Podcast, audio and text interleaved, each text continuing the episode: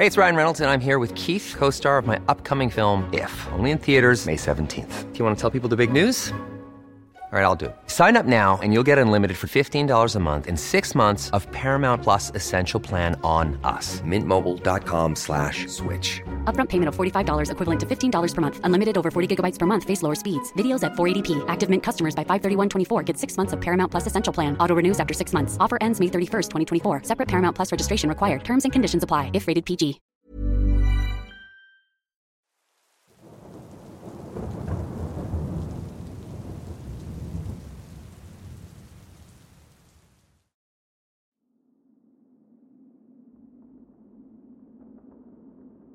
Hola, como dice el título, trabajo en un cine 24/7. Recientemente, un extraño giro de los acontecimientos me hizo reconsiderar mi ocupación actual, cuando comencé a trabajar el turno de noche de 11 a 7 de la mañana. Ahora bien, aparte de que este lugar está abierto las 24 horas, los 7 días de la semana, todo es igual. Sin embargo, hay reglas para el turno nocturno que debemos seguir. Puedo recordar la primera noche en el trabajo, cuando mi jefe me mostró cómo funcionaba el lugar, haciéndome saber que había pasos para limpiar y cerrar los baños, y cómo limpiar las salas de proyección entre películas. Me llevó a su oficina para mostrarme un conjunto de reglas que indiscutiblemente debíamos seguir. Ok, escucha.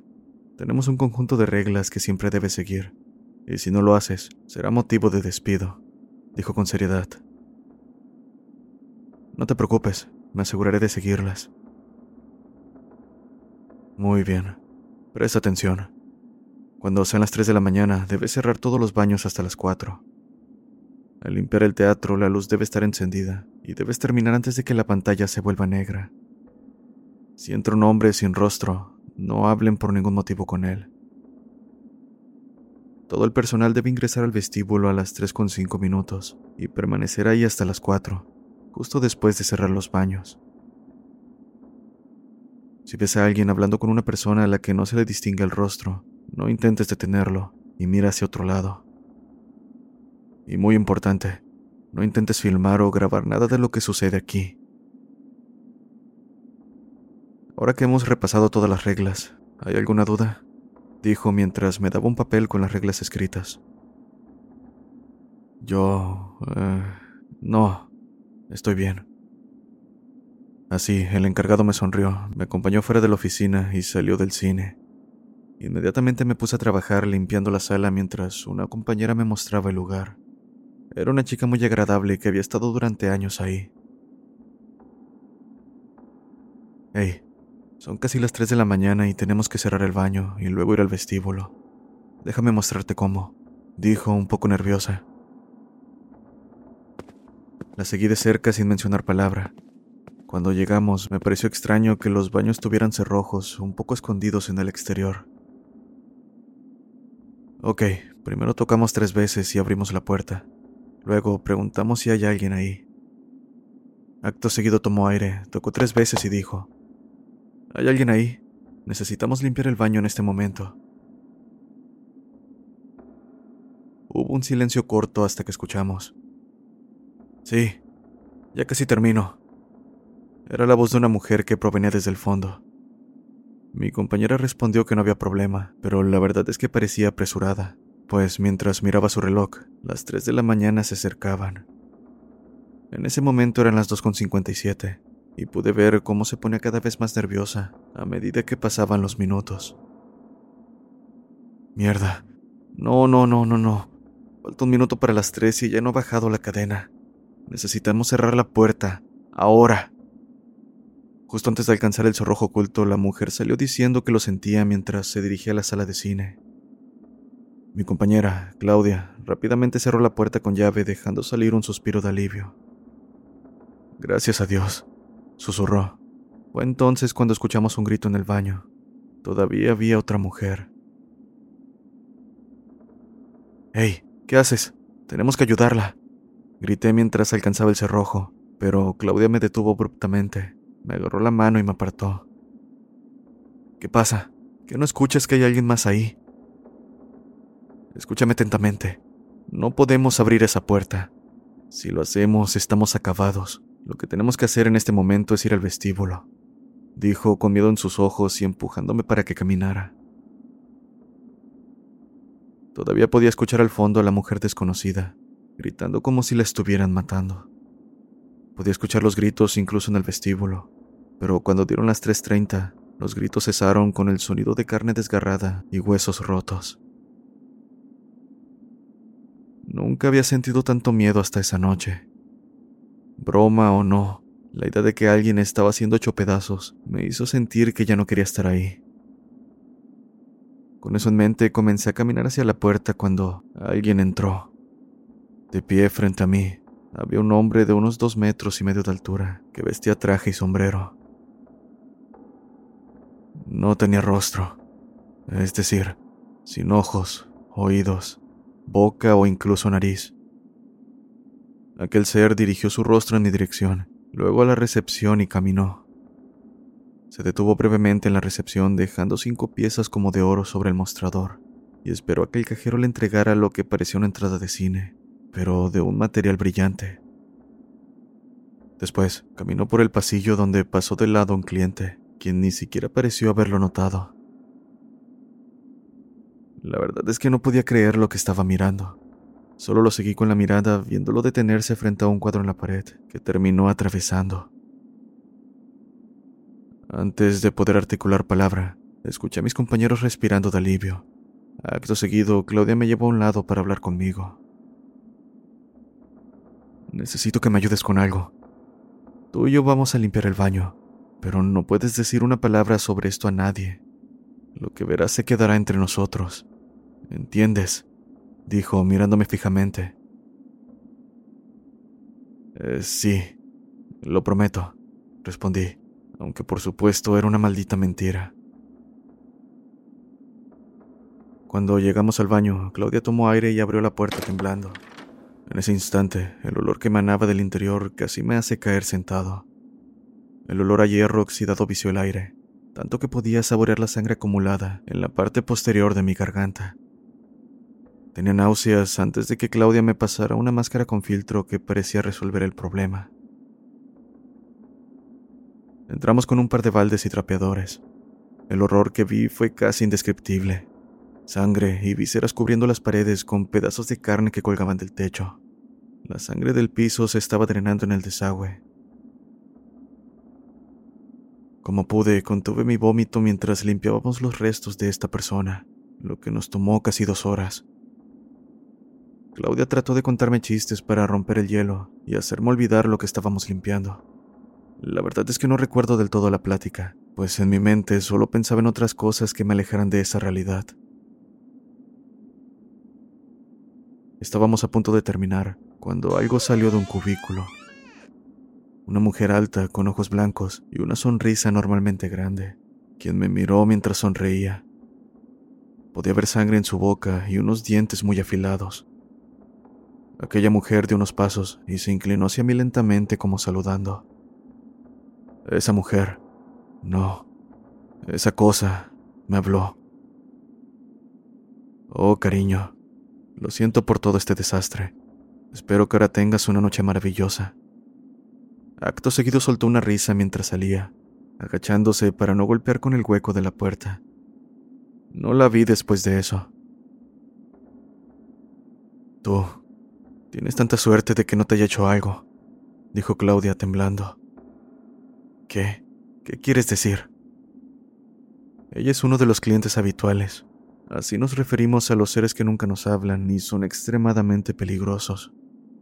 La razón por la que cerramos las puertas del baño es para evitar que alguien le hable, ya que siempre aparece aquí a las 3 de la mañana. No sé cómo, pero te salvaste de morir. Después de escuchar eso, terminé en estado de shock y no podía ni hablar. Casi muero. ¿Por qué? Estas preguntas resonaban en mi cabeza y perdí la noción del tiempo. Antes de darme cuenta, Claudia me estaba gritando. Oye, Reacciona. ¿Estás ahí? Sonaba molesta. Sí. ¿Qué pasó? No mucho. Decidiste perder el conocimiento, pero limpié el resto. Sé que estás confundido. Seguramente pensaste que todo era una broma, pero te digo que no es así. Comenzamos a caminar hacia la primera sala de cine a la izquierda y esperamos a que los clientes se fueran. Podía escuchar los créditos finales de la película. Sorprendentemente nadie se quedó para la inevitable escena postcréditos. Entonces entramos e intentamos limpiar lo más rápido posible. Pasaron cinco minutos cuando la pantalla se quedó en negro y casi al instante escuchamos el sonido de las luces apagándose, una por una, haciendo eco en la sala. ¡Corre! ¡Corre! gritó Claudia mientras se dirigía hacia mí desde la pantalla. No cuestioné y simplemente hice lo mismo. En ese instante escuché cómo tropezó y comenzó a gritar. No, no, no, no, no, no, no quiero morir. Fue entonces cuando vi de reojo una figura humanoide alta y pálida saliendo de la pantalla, la cual saltó hacia la pobre de Claudia manteniéndola en el piso. Por el miedo alejé mi vista de ahí. No quería presenciar la escena que seguramente me traumaría, aunque podía escuchar sus gritos de agonía, que pronto se apagaron a la par de sonidos de huesos rotos y carne aplastada. Esto último hizo que perdiera la fuerza en mis piernas. Era como si mi cuerpo hubiera olvidado cómo correr. Entonces, miré de reojo que aquello se había fijado en mí.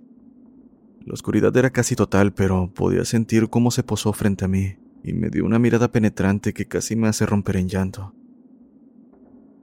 Después de lo que se sintió como una eternidad, aquello miró hacia la pantalla de cine y comenzó a arrastrarse hacia ella mientras las luces comenzaban a parpadear. Extrañamente no había rastros de sangre, de Claudia ni de esa cosa en la sala. Fueron solo unos minutos más tarde cuando escuché a los clientes entrar. Para este punto solo faltaban 30 minutos antes de que terminara mi turno, así que sin decir palabra, fui al baño para sentarme en el inodoro y tomar un respiro. No sabía cómo procesar estos eventos y en poco tiempo escuché el zumbido de mi teléfono. Finalmente eran las 7 de la mañana, hora de partir. Nunca me había sentido tan aliviado de ir a casa y antes de que pudiera salir por la puerta principal, el encargado entró y me detuvo. Hey, ¿cómo estuvo tu primera noche? ¿Dónde está Claudia? preguntó. Ella... Ella se ha ido. Fue atacada por algo que salió de la pantalla del cine. La verdad es que no sé qué estaba pensando cuando dije eso. Todo había sido una pesadilla, algo que nadie se atrevería a creer. Pero Curiosamente, el encargado me miró seriamente y dijo, Ok, eso no es bueno. Pudiste verlo, ¿verdad? Preguntó mientras se rascaba la cabeza. En realidad no, solo de reojo, pero cuando me quedé a oscuras pude sentir su mirada. Entonces, tú sobreviviste. Interesante. Oye, y si te digo que te voy a ascender y triplicar tu salario si te quedas trabajando aquí, lo haré a partir de mañana, dijo extrañamente sin dudar de mis palabras. No sé, déjeme pensarlo. Necesito llegar a casa y dormir, dije temblando. If you thought the only way to get a more defined jawline with natural looking results was through surgery, think again. Juvederm Volux XC is a non surgical injectable gel filler that improves moderate to severe loss of jawline definition and can help you achieve natural looking results with little downtime. Even better, this improved definition lasts up to one year with optimal treatment. No maintenance required. Improve jawline definition for a smooth, sculpted look with Juvederm Volux XC. For important safety information and to find a licensed specialist, visit juvederm.com. That's J U V E D E R M.com. Not for people with severe allergic reactions, allergies to lidocaine, or the proteins used in Juvederm. Common side effects include injection site redness, swelling, pain, tenderness, firmness, lumps, bumps, bruising, discoloration, or itching. There's a risk of unintentional injection into a blood vessel, which can cause vision abnormalities, blindness, stroke, temporary scabs, or scarring. Talk to a licensed specialist to find out if it's right for you. Hey, it's Ryan Reynolds, and I'm here with Keith, co star of my upcoming film, If, only in theaters, May 17th. Do you want to tell people the big news? All right, I'll do it. Sign up now and you'll get unlimited for $15 a month in six months of Paramount Plus Essential Plan on us. Mintmobile.com slash switch. Upfront payment of $45 equivalent to $15 per month. Unlimited over 40 gigabytes per month. Face lower speeds. Videos at 480p. Active Mint customers by 531.24 get six months of Paramount Plus Essential Plan. Auto renews after six months. Offer ends May 31st, 2024. Separate Paramount Plus registration required. Terms and conditions apply if rated PG. Por supuesto, te estaré esperando ansiosamente. Llegué a casa e inmediatamente vomité. Nunca había estado tan aterrorizado en mi vida.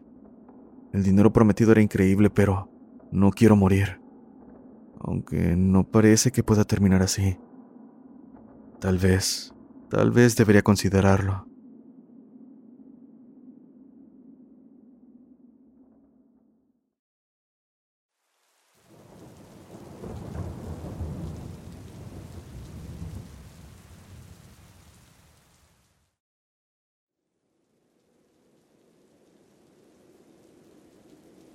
Hola, mi nombre es Roger y soy alcohólico.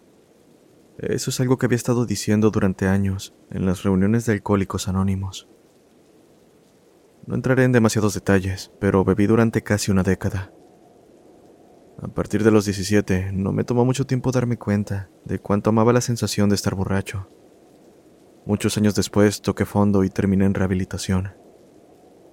Después de rehabilitarme, terminé yendo a mi primera reunión AA y ahora tengo cinco años sobrio. El mes pasado mi esposa comenzó a hablarme sobre tomarme un tiempo libre del trabajo e irnos de vacaciones. Me gustó mucho la idea, especialmente porque he estado trabajando mucho en los últimos meses. Así terminamos reservando en un lindo hotel cerca de la playa. Hicimos las maletas y salimos. Después de registrarnos en el hotel, mi esposa y yo fuimos a nuestra habitación y decidimos acostarnos en la cama y relajarnos por la noche. Mientras estaba acostado, decidí buscar en línea reuniones AA en la ciudad, pues incluso en vacaciones necesito mantenerme sobrio, especialmente en esas fechas. Las vacaciones suelen ser momentos incómodos para mí, ya que lo único que disfrutaba de ellas era beber. Así que, después de buscar, terminé encontrando una reunión a unos minutos de nuestro hotel. Las reuniones eran toda la semana, lo cual era buena noticia para mí, porque la recaída está siempre a la vuelta de la esquina. Terminé quedándome dormido y cuando desperté, mi esposa y yo decidimos pasar el día en la playa. Lo pasamos muy bien, pero al ver a toda la gente disfrutando de cerveza y cócteles, decidí que tenía que ir a una reunión esa noche. Cuando regresamos a nuestra habitación, Encendí mi computadora y obtuve la dirección del lugar que encontré la noche anterior. Era un viaje de unos minutos en auto, pero decidí caminar porque el clima afuera era muy agradable. Así que, tan pronto como confirmé la hora, me despedí de mi esposa y salí. Me llevó unos 25 minutos caminar desde el hotel a este lugar. Eran alrededor de las 4.50, 10 minutos antes de que comenzara la reunión. Frente al lugar solo había un auto, probablemente del encargado de las reuniones, pensé. Cuando llegué a la puerta vi un letrero que decía, Grupo de Alcohólicos Anónimos, por favor siga las reglas sin cuestionar. Por lo general hay algunas reglas en este tipo de reuniones, como dar tiempo a los demás para hablar, no dejar basura y ese tipo de cosas. Así que, por dentro el lugar era una gran habitación con un escritorio detrás de una ventana de vidrio como la oficina de un doctor, y una puerta en el lado derecho que conducía a otro cuarto. Caminé hacia la ventana de vidrio y vi una pequeña campana en el escritorio. Llamé al timbre y un hombre mayor se acercó a la ventana desde una habitación en la parte de atrás y dijo, Bienvenido, ¿en qué puedo ayudarte? Le comenté al sujeto que estaba ahí para la reunión de AA, a lo que me dijo que era bueno que quisiera asistir y sobre lo bien que le había ido en las reuniones, pues se había mantenido sobrio desde hace 10 años. Acto seguido, me entregó un papel diciendo que repasara las reglas antes de entrar a la reunión, la cual se llevaría a cabo en la habitación que estaba en el lado derecho de la sala. Está bien, gracias, dije mientras pasaba por la puerta y leía las reglas. Pensé que serían las mismas pocas reglas en cada reunión, y que tal vez estas serían un poco más estrictas, por lo que las debían entregar a cada asistente. Pero, Comencé a leer y me di cuenta de que estas reglas eran realmente extrañas. Regla 1. Si entras a la reunión y hay más de 10 personas sentadas en los asientos, actúa como si hubieras entrado a la sala equivocada. Sal por la puerta y no mires hacia atrás hasta llegar a casa. Regla 2. Si hay menos de 10 personas, camina directamente a cualquier asiento disponible y siéntate. Regla 3. Si alguien en la reunión te ofrece café, no lo tomes, por mucho que insista. Regla 4. Puedes hablar si algo está afectando tu sobriedad. De hecho, te animo a hacerlo. Simplemente no mires a nadie a los ojos mientras hablas. Regla 5. Cuando otros hablen, mantente mirando al suelo. 6. La reunión dura una hora. Quédate la hora completa, pase lo que pase. Y por último, regla 7. No tienes que quedarte en tu asiento si las cosas empiezan a ponerse demasiado extrañas. Solo no salgas por la puerta por la que entraste. Pensé que esto era raro, pero imaginé que tal vez era una especie de broma para los nuevos. Así que después de pensar por un segundo, entré al lugar para unirme a la reunión. Como lo comenté, cuando llegué al lugar solo había un auto afuera, por lo que creí que era el primero en llegar. Es por eso que me sorprendió entrar a la reunión y ver a cinco personas. Personas que lucían anormales. Su aspecto era casi el de un cadáver, su piel muy pálida y un semblante de no haber dormido en días. Automáticamente hice lo que decían las reglas y fui directamente a mi asiento, sin mirar a nadie a los ojos, solo con la mirada fija en el suelo. Después de unos minutos, uno de los presentes dijo, Hola, soy Joshua y soy alcohólico. Esperé unos segundos, pero eso fue todo lo que dijo. Después de lo que parecieron cinco minutos de silencio, una mujer dijo, Hola, soy Rubí y soy alcohólica. Al igual que el anterior, eso fue todo lo que dijo. Seguí mirando al suelo y comencé a tener una mala sensación de pavor, como si de alguna manera estuviera en peligro. Miré mi reloj con la esperanza de que el tiempo pasara rápido, pero solo había estado en la habitación durante diez minutos. Y después de unos minutos más, sentí un golpecito en mi hombro. La persona a mi lado me preguntó si estaba bien o si quería un café. Solo le dije que no, que me encontraba bien. Pero rápido me preguntó si estaba seguro y que el café era muy delicioso. Pero yo insistí en que no, agradeciéndole la oferta. Después de lo que se sintió como diez minutos más, alguien finalmente habló. Hola, soy Cristian y soy alcohólico. Miré mi reloj nuevamente y vi que solo habían pasado 20 minutos. Me sentía nervioso y aquellas personas eran extrañas. Esto me hizo romper mi contacto visual con el piso y también una de las reglas. Cuando miré hacia arriba, vi una imagen que jamás se alejará de mí mientras viva. Todos en la habitación me miraban fijamente, con las peores sonrisas que he visto en mi vida. Casi parecían una caricatura, pues sus sonrisas literalmente se extendían hasta sus oídos. Entonces, todos hablaron al mismo tiempo, con una voz casi demoníaca. ¿Te gustaría unirte a nuestra forma de vida y ser tan feliz como nosotros? Inmediatamente me levanté de mi asiento y comencé a correr. Rápidamente la regla 7 vino a mi memoria. No salir por la misma puerta que entré. Miré desesperadamente alrededor de la habitación y vi otra puerta. Tenía la esperanza de que fuera una salida, pero cuando la atravesé, me encontré con un pasillo largo con luces que solo funcionaban a medias. Corrí por el pasillo, tratando de llegar a la única puerta a la que conducía. En mi huida me di vuelta para ver si la gente me seguía, pero solo estaban parados en la puerta mirándome. Aquella visión me congeló del miedo, pero después de un segundo la cerraron, desapareciendo detrás de esta. Abrí la puerta que tenía frente a mí con la mano temblorosa, preocupado por lo que me esperaría del otro lado. Pero cuando la abrí, todo estaba oscuro. No podía ver nada en la habitación, y de repente sentí que alguien me empujó hacia adentro. Ni siquiera tuve tiempo de reaccionar. Lo siguiente que pasó fue mi vida ante mis ojos. Vi todo lo que hice antes de mi primer trago, todos los buenos tiempos y los malos. Luego, vi algo en lo que había pensado antes, lo que pasaría si alguna vez recaía. Vi a mi esposa dejándome y llevándose a los niños que aún no habíamos tenido. Me vi bebiendo en exceso solo, y luego vi una muerte alcohólica lenta, solitaria y dolorosa. Fue horrible, y sentía como si estuviera pasando por horas, como si estuviera cayendo por un pozo sin fondo. De repente me di cuenta de que si volvía a beber, mi vida terminaría sola y trágicamente. Así, con mi último aliento, me juré a mí mismo que preferiría morir antes que recaer. En ese instante aterricé en una cama, en una pequeña habitación blanca, con ese mismo hombre que me dio la lista de reglas sentado en una silla, mirándome con una sonrisa en su rostro. Por suerte no era la misma que tienen esas personas. Hola Roger, bienvenido de nuevo, dijo. Estaba congelado y sin saber qué decir, pero antes de pensar en algo mencionó.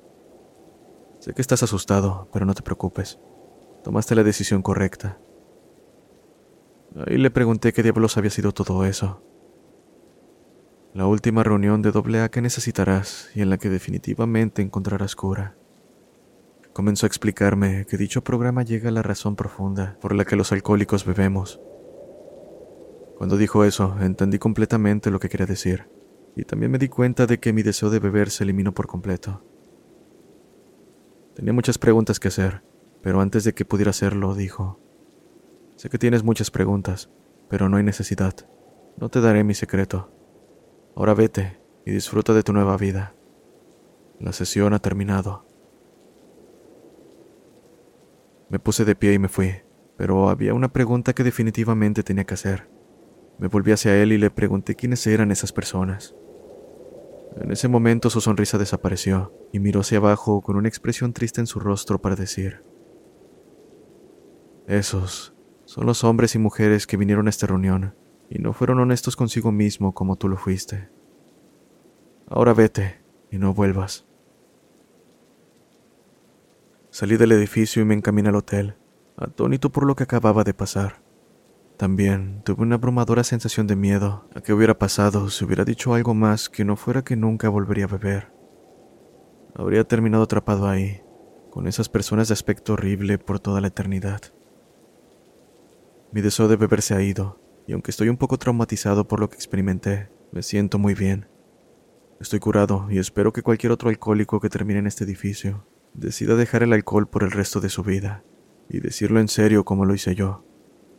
Si no, terminarán en un destino peor. Luego morirán borrachos y solos.